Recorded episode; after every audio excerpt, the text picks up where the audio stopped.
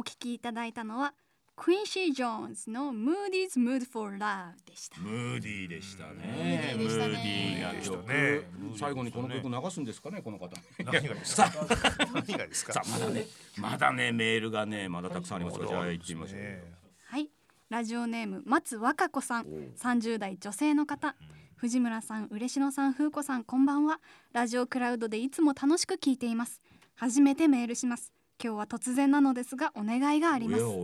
私は今年の2月に入籍をしたのですがその旦那さんが藤村さんの大ファンなのです。旦那さんは10年くらい前にうつを患っていたらしいのですがその旦那さんを救ってくれたのが水曜どうでしょうだったそうなのです。そして梅田のイベントで藤村さんに会う機会がありサインをもらったこともあるそうです。今でも何度もその時の話をするくらいなのです。実はその旦那さんと喧嘩をしています私たちは勤め先が遠くて週末婚をしてるんですが私は実家暮らしで家族の病気のこともあり新型コロナの件で揉めてしまったんです。それをきっかけに不妊治療のことや私の仕事の向き合い方などで旦那さんを怒らせてしまいました。普段はまめに連絡をくれる人なんですが黙って怒るタイプで2人の LINE が止まり私は打ちのめされています。そこでお願いなのですが6月は彼の誕生日なのでお祝いを言ってほしいのと一緒に謝ってほしいのです。無茶を言ってるのは分かってるんですがよろしくお願いします。旦那さんの名前はあきらさんです。あとすみません打ちひし。がれてる私のことも藤村さんの明るい声で慰めてくださいとのなることですほどね。これはもう全部 OK ですオッケーですオッケーです。もうなんか探偵ナイトスクープみたいになってきましたけどもね。そういうお願い事っていうね。今後増えそうですそうねですそうです。まあこので旦那さんの方も鬱であったと。水曜どうでしょうでそれをきっかけにね、それがいい方向に向かったと。えーそして奥さんとめでたくそのように結婚したものの、なかなか週末婚で週末にしか会えない。それぞれ仕事がある。すれ違いもありますよと。で奥さんがねそういうことでちょっと旦那さんに言ってしまった。まあちょっと奥さんも抱えてるものが多かったんでしょうね。あるでしょうそれはお互い。ついねね。まだ勢いってありますから。つい言ってしまあうと。それでこれが旦那さんっていうのが黙って怒る。怒ると黙ってしまうタイプそれはいかんですな。それもねいやこれねどっちもあるんですよね。お怒ったらすぐに向こうも言い返してくるってこれもねこれもまたねお互い言い合うと意外とすっきりするみたいなこともなかなかおっしゃる人もいますけれどもね、言い合うとねこれこじれるようなもんでねだから旦那さんの方は黙ってるっていうことはこれはなんとか沈めようとこれは怒っちゃいけないという感じなんじゃないかと思うのでそんなにこれは実は心配することないんじゃないんだろうかと。だってもう黙って怒るタイプって分かってるわけですからねこの人ね。で LINE が止まり。そりゃそうですよ。LINE が止まりますよ。それ黙ってんだからね。ただこれでどういうきっかけでねそれがなんとなくいや俺から出すのかまあ次の週末までねあれなのかいろいろあるでしょうけれどもね。そうですかそうですか。6月は彼の誕生日。うん。あきらさんだそうですよ。6月の誕生日といえばこれは多分双子座ですね。あー。私も双子座です。なるほど。双子座っていうのはね二面性があるんですその通りね。表と裏と。先生二面性あるんですありますあります。暗い部分とやっぱり前に出ていく部分と、ええ。でこの方も同じ双子座として言うのは今はとりあえず自分の中でこう抑えようとしてるだけなので奥さんはねあんまり心配することはない。ただ奥さんはあ言い過ぎたな悪かったなっていう顔さえしとけばいやあなたが悪いでしょっていう顔をずっと見せてるとですね双子座ね今度怒りの顔がずっと出ますからね。これ厄介になりますからね。全然反省してねえな。そういうのやっぱあるんですよありますありますあります。やっぱ相手の態度によってコロッと変わりますから出す顔が。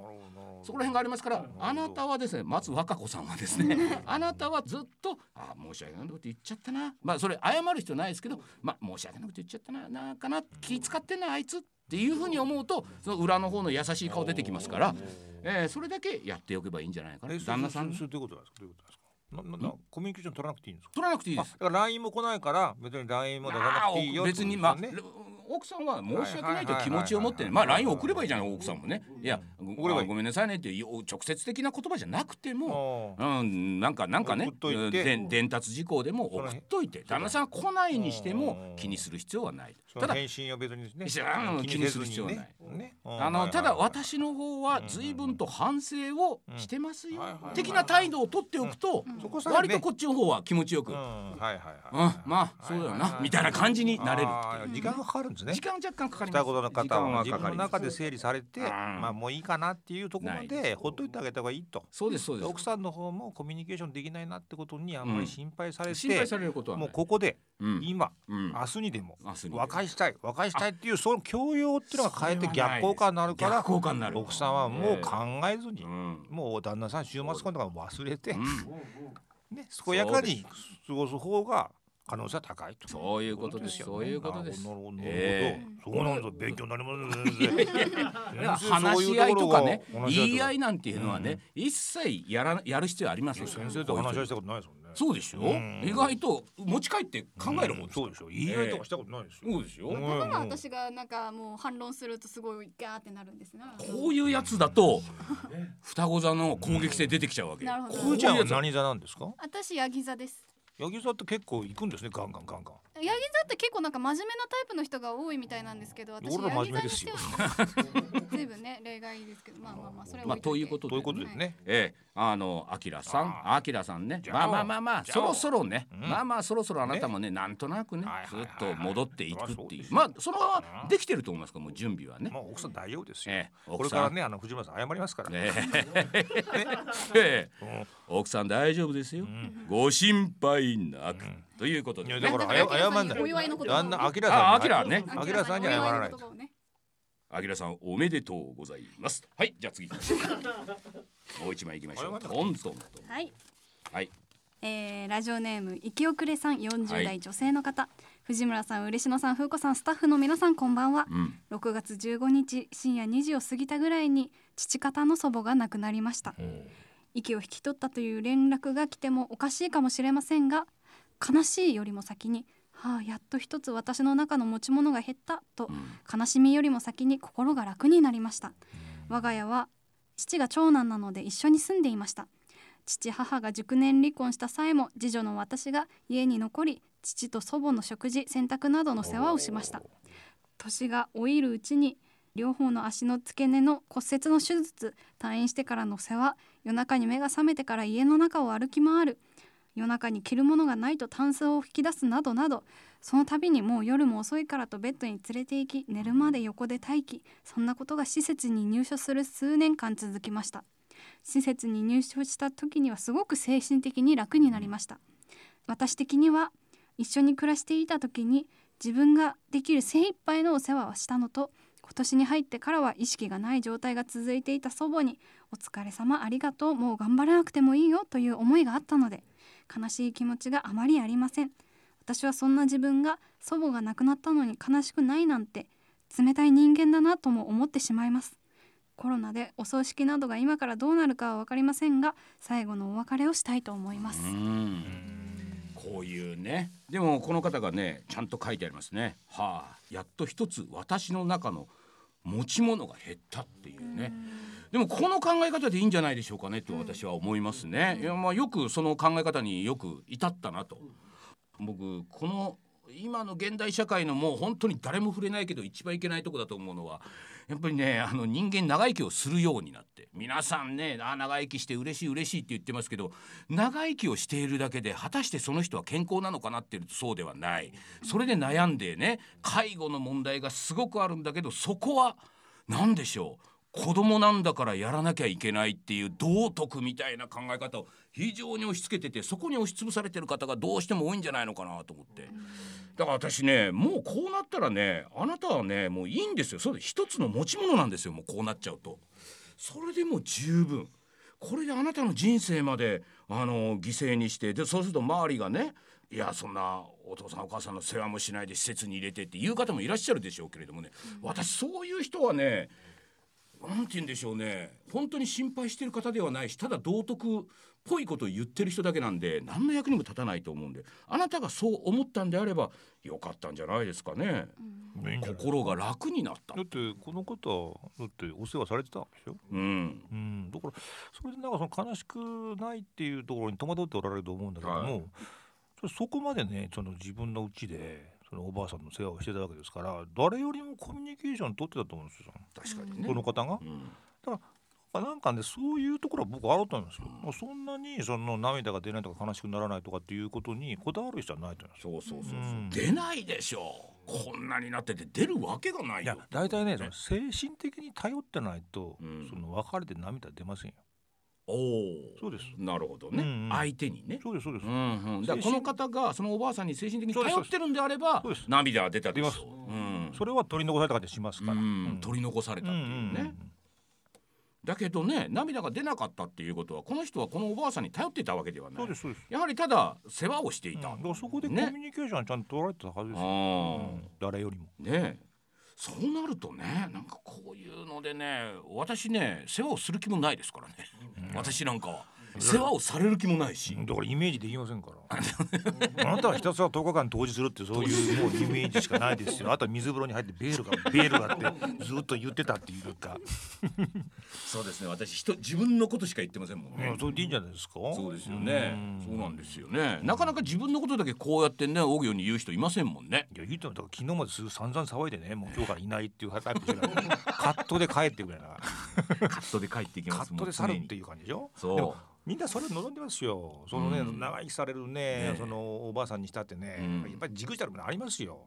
生きてる方がね。自分が長生きしてね息子とか娘に迷惑かけてとかって言いながらね、はい。今日も明日も元気だって人いますから、ええ。それもそれでねね。だから自分の自分もうまく自分でコントロールできないでしょ。できないからね、ただまああの私の周りにもね、ええ。まあこの年齢ですからね、はい。親の介護っていうのおで、ね、母様も結構年齢じゃないですかいやたくさんいらっしゃいますよ、うん。もうね、そのたんびにやっぱりね、うん。若干ね、ええ。あの気持ちを暗くしてるわけですよ普段明るい人がね。いやどうしよう。はいはい。どうしても親父をね、介護は、うん。とりあえずはやってたんだけどやっぱり徘徊するようになっちゃってうん。病院それも病院もね精神病院の方に入れないともう預かってくれないみたいなね。でもあのあなたとお父さんとで会うのはもうこれっきりですからみたいに病院に言われるとかね、精神病院に入れないともうどうしようもないみたいなね。そうするとやっぱりね、俺はこんなことやっていいのかってね。あありますよねのやっぱねやっぱり落ち込んじゃうらししくてね。うん。うん確かにね。落ち込んだってしょうがないですよしょうがないですそもんなの。ね。うんそうです。いやもうそうなったらね、てめえが早く死ぬしかないですよ本当に。それもありますね。ねこんな思いをね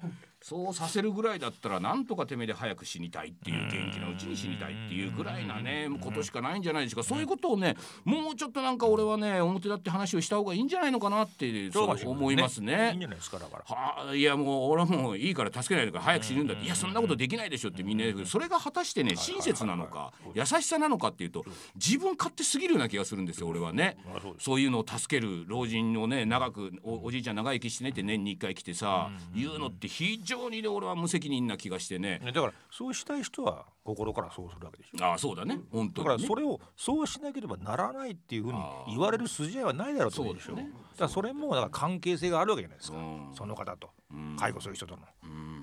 でもまあ藤村さんはね占いで98まで生きるって言われてますからね。占いだろ？いや98までビンビンだったらいいよ。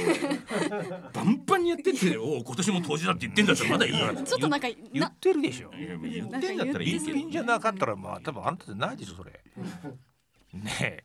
今年も当時だって言ってるでしょやっぱり。まあ俺もいないと思うんだけど。やっぱり言ってんだな冥界の方には来るんだよ。まだやっぱ言ってますよ。言ってます。またあの人元気になっちゃってるみたいなねということでね、はいはい。えーもう一曲ね。聞いていただきましょうかいいねはい、それではね。本日2曲目です。ん。えー、John Jett and the Blackhearts で Do You Wanna Touch Me お聴きいただいたのは John Jett and the Blackhearts で Do You Wanna Touch Me でした。ね明るい曲、はい。さっきのようにムーディーな曲は あの人に向けてね。はいはい。これは我々の方です私は皆様に向けてっていうことでね,、ね。ええ。あのまたね、お悩み相談じゃないですけれどもね、これ10代の方。あら。はい、はい、ラジオネームペロさん10代男性の方。こんなしょうもない優柔不断な人間にアドバイスをください私は一浪の末に今年大学生になったものなのですが自分の進路に疑問を持っています。結構長くなるのですが下のような経緯で現在に至ります。長いですよ。私は現役生の時に北大を受け落ちました。確実に受かると思っていたのがあと数点で落ちました。北大を志望していた理由はあの広いキャンパスに憧れたことと私が学びたい分野では北大が国内トップの実績を持っていたことですどちらも他の大学では替えが利かないものでしたので浪人することを決め両親にも認めてもらいました。落ちたことへの悔しさが志望理由に合わさり浪人中も北大を第一志望にして勉強を続けた結果成績が上がり余裕で受かるというところまでになることができました。そこまでは良かったんです、しかし思いのほか成績が上がったことで周りに医学部の受験を勧められるようになりました私はもともと医者になりたいと思ったことはなく医学部の話も初めは断っていたのですが勧められるうちに医者でもいいかと思い始め北大ではない別の医学部に出願してしまいました。結果合格しましたのでこれで本当にいいのかと疑問を持ちつつも医学部に進学しました。しかし実際に医学部に入って多少なりとも医学に触れてみるとやはりこれは違うと強く思いました。もともとやりたかった研究や北大とそのキャンパスへの憧れが捨てられませんしそもそも医者にもなりたくないとも思ってしまいます。そこでアドバイスをいただきたいのです。私は来年受け直そうかとも考えているのですが一度決めた以上は医学部に残るべきではないかとも思えてしまいます。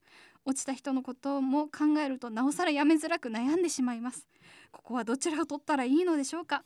本当にありがたいことに両親は再受験を認めてくれました。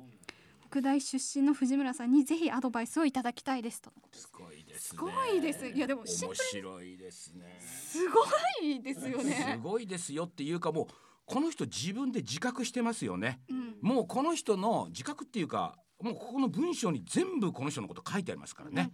あのーまずね君ね ペロ君ね北大を志望している理由があるわけです。ちゃんとね。ねまあ広いキャンパスに憧れたっていうのはまあ一つあるでしょうけど私が学びたい分野では北大が国内トップの実績を持っていたと、うんうんうん。彼非常に具体的に志望動機をまず決めてるわけですよね。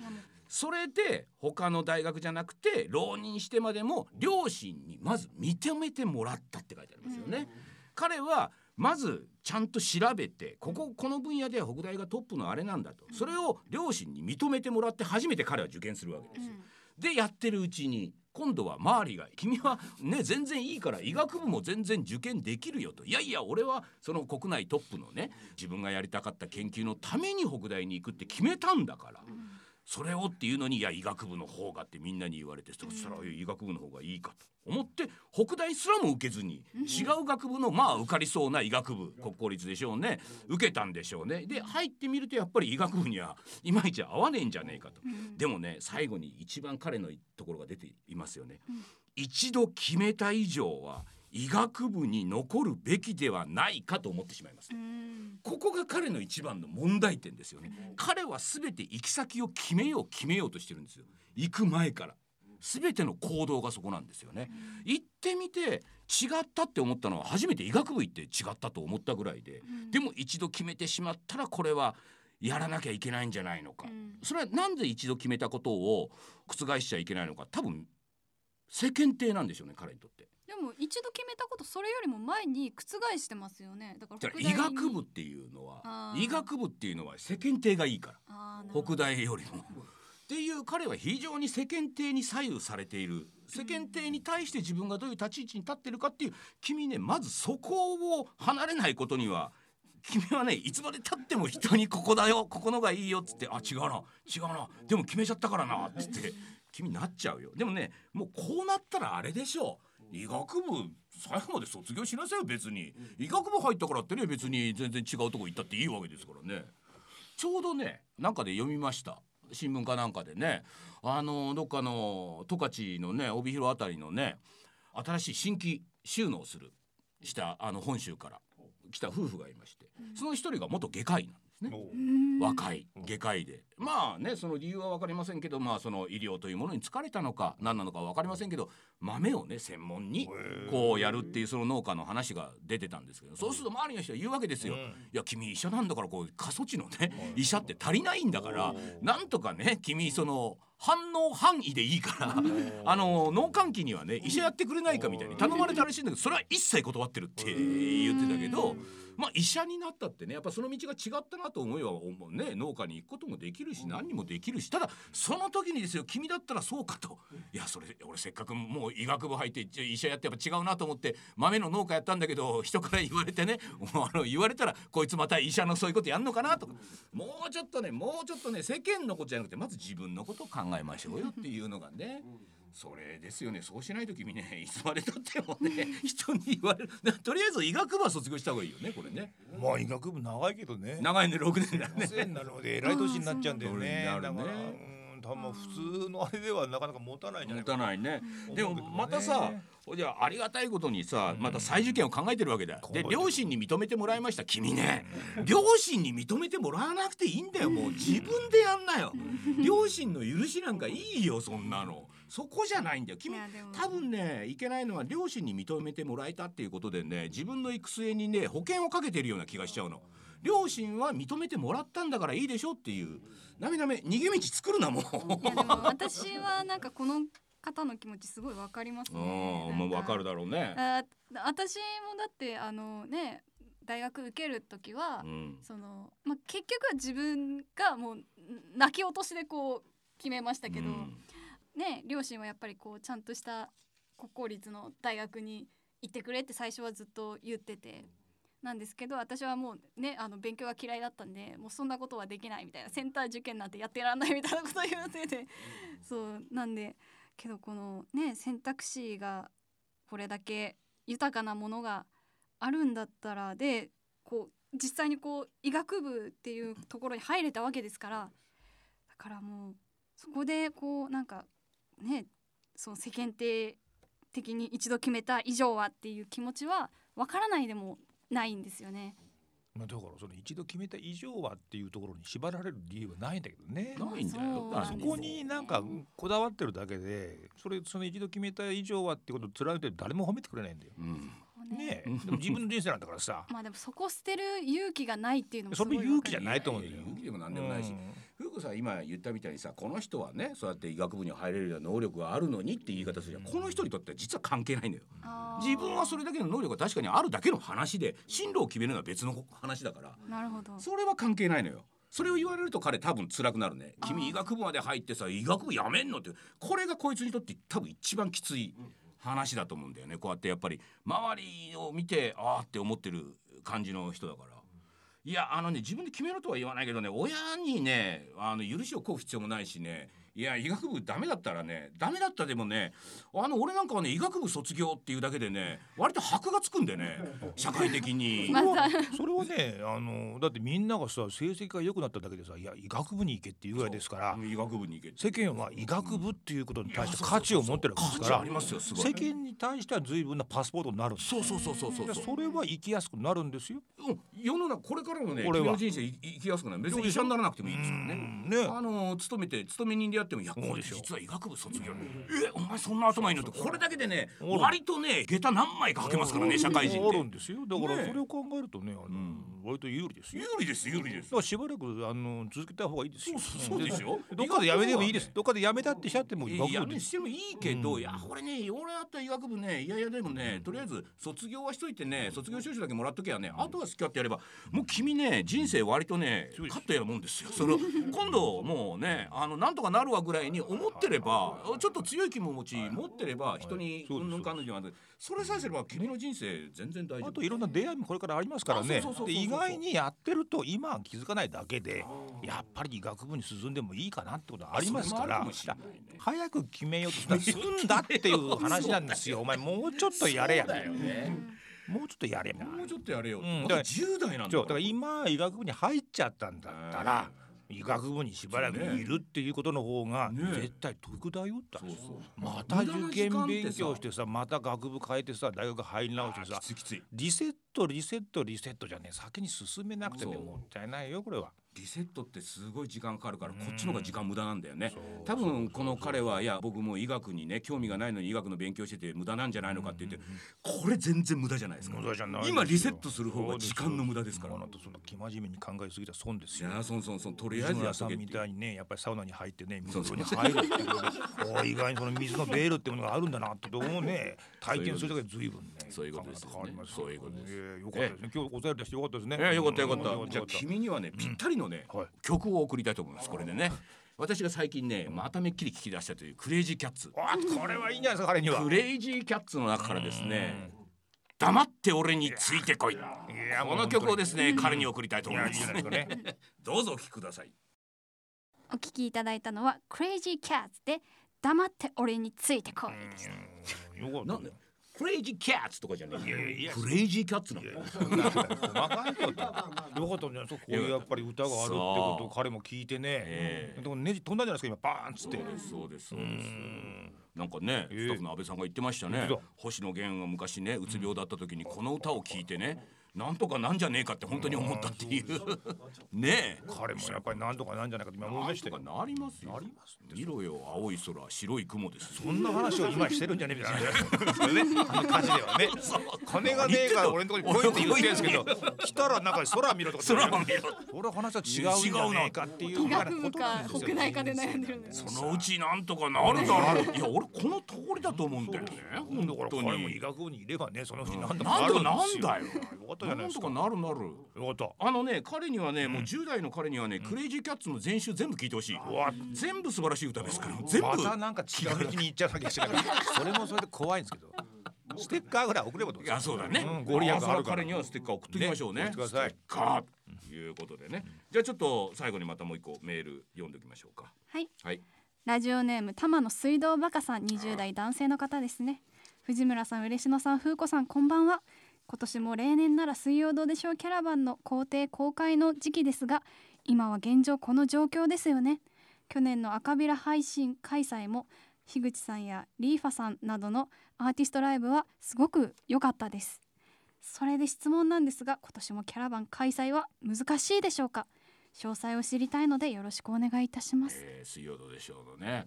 実はね赤ビラのねあのはい。どうでしょうハウスの一般公開っていうの、はい本当はねもうこの時期7月の終わりから8月いっぱいやろうと思ってたんですけれどもね、こちらの方はですねとりあえず時期延期ということでね延期にしたんですよ。がないですよね。7月の我々だけで決められないですからね。えやっぱり赤ビラっていう自治体もありますからね。ありますから。そしてキャラバンの方なんですが、ね去年はね、うん1ヶ月前までね、ギリギリまでね判断迷ってたのずっと。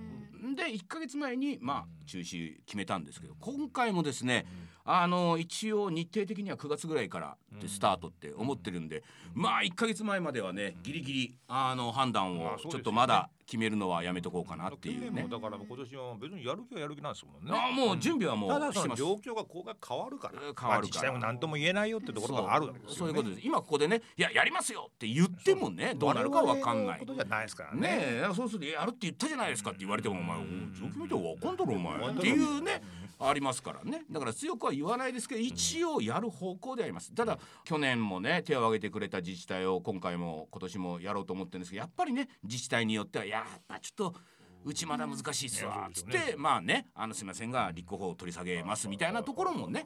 あーまあ、うん、たくさんありますからね。市民が全員どうでしょう付きだったらいいんですけどね。いいんですけどね。そういうとこないですからね。それはねあの熱意だけではなかなかならないただね。今この段階ではやる方向で決めております,、ただやる方向であっても、じゃあ昔みたいにわーっとね来てね、みんなでぎゅうぎゅうでね、あの輪になってやるかって、それは違うでしょっていうのは皆さんお分かりのことだとは思いますんでね、なるほど。うん、もうちょっとやっぱり大人のね多少よそよそく距離を取って。よそよそしいっていう言い方もあれですけれどもね。ゆったりとっていう。ゆったりとね。ゆったりと距離を取って、っていうでライブなんかもねなんかな前の方に滑っておーってやるんじゃなくてねやっぱり大人でねゆったりと座りながらさ日がない一日ねいい天気であればそれを聞いているようなそんなまあそれを私もともとはねキャラバン目指していたんで騒ぐ人は今いないいないですよ、ねそれからまあ人数もねなかなかやっぱりね来れる人も少ないでしょうから実際ねやるとなってもねやっぱりどうかなっていう人も多いでしょうからまあそうやって徐々に徐々に今年なんとかできてで来年また少しまたねやってっていうふうにまあ元に戻っていくような感じをなんとなくイメージしながら我々はやっておりますと。いうことでございますね。ね。えーこれまた9月にねやろうとは思ってますがどうなることかということでございます。ということでね、えー今回もですねメールがやたらと。もうこんなもんじゃないんですよ。なんかこうもう三倍ぐらいある全然全然今もう半分も読んでませんから。あのね本当長すぎんだよっていうね。いやいいんですよ。ステッカーくださいっていうやつのコメントもすごいです。えーそうですそうですそうです。じゃあということでね、えーステッカー、えーちょっとお当選者言ってきましょうか。今ご利益が一番抜群というステッカー。いういうねいろいろありますよ。うつ病の方も大事です。はい散歩バカさん東京都30代男性の方ございます。えーミッチーさん栃木県30代男性、それからひげ男さん大阪府30代男性えー、門のお母さん。あ門のお母さんね。これ挙げてませんでしたかね。静岡県50代女性の方。しんのすけアットマーク島凛さん神奈川県50代男性の方。そして河内のカピバラさん東京都30代男性。そしてねあのーぜひねあのー10代のおさっきのあの医学部の方。ねね。こちらの方に住所とか送って、うん。個人情報送っていただければはいはいはいはい見返りにあのステッカーお送りしますね。絶対まあ次回目が覚めましたってきますよね。ステッカー見て。そうですよありますね。そういう効果もおございめでとうございまますすね今届きますからね。はい、ということでね、えー今回もお時間となりましたと、えーこれから1週間はですねラジコのタイムフリー機能この番組をお聞きで皆さんこれで聞いてらっしゃいますからね、ラジオクラウドこちらも、えー利用して繰り返しお聞きいただくことができますということで本日もお時間となりましたということで、えーお相手は？藤村風子と嬉野正道と。藤村忠久でございました。おやすみなさいませ。おやすみなさい